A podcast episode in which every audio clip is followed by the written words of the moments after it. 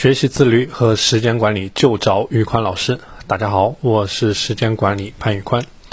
今天这期节目，我来和大家分享我亲测有效、能够变得自律的八大法宝。第一，找到变得自律的动机，这一点是老生常谈了。做任何事情，动力就像汽车的发动机，你的发动机越好，你的动力越强，你的速度才会越快。所有好习惯的形成，一定取决于内心动力的强大程度。所以说，建立动力是我们养成自律好习惯的第一个步骤。第二，一次只养成一个好习惯。很多人喜欢一次立很多 flag，我明天要做成什么什么什么样的事，我今年开始要怎么样怎么样怎么样。但是你却发现，这些人很少能够坚持下来。养成一个好的习惯比较难，贪多嚼不烂。人的意志力都是有限的，不要去过度消耗你的意志力，要善用你的意志力，把你的意志力用在最有价值的地方。一次养成一个好习惯，积少成多，聚沙成塔，慢慢慢慢的，通过无数的微习惯的建立，你整个人就会变得自律起来。第三，放弃完美主义。很多人有完美主义的倾向，总是在一件事情的开头上花费了大量的时间。但宇宽老师的建议是：好开始不如一个烂开始好结局。无论什么样的事，不要去追求一个过度完美的开始，先开始做起来，在做的过程当中不断的去优化、去迭代，让自己做得越来越好，最终达到一个最好的结局。第四，找到。你的高能时间段，什么叫高能时间段呢？就是你做事情效率最高的时候。一般来说，我们的高能时间段在早上的九点到十二点，因为这个时候是人一天当中最清醒的时候。当然，这个也因人而异，有的人的高能时间段在晚上，有的人的高能时间段会在睡前。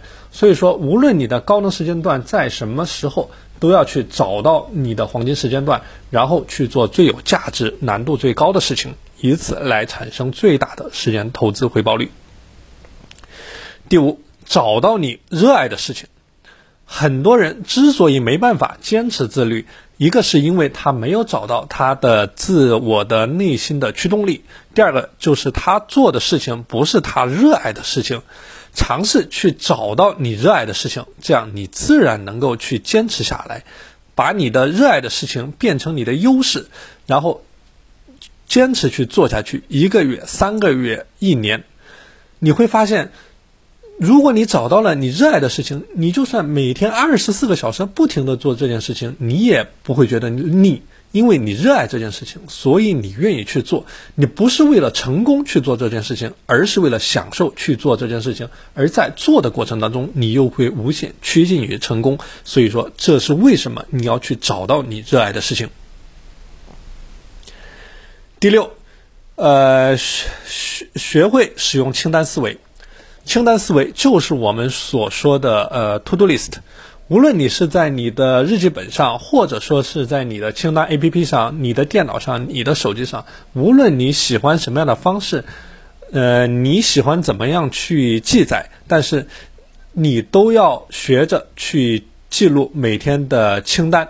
你会发现很多高效能的人士，他们都是清单控，他们会把自己想到的所有的想法、事情都以清单的形式列下来，然后加以整理，按照重要次序进行排序，然后再一件一件的执行。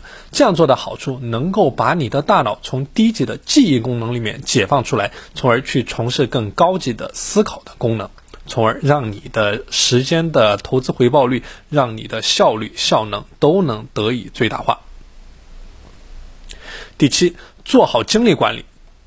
人的时间、精力都是有限的，做好精力管理有两个方面。第一，你要去扩大你的精力，这体现在三个方面，分别是你的饮食、你的作息、你的锻炼。在这一方面，我们之前的节目也谈到很多关于具体的细节，大家可以去找一下。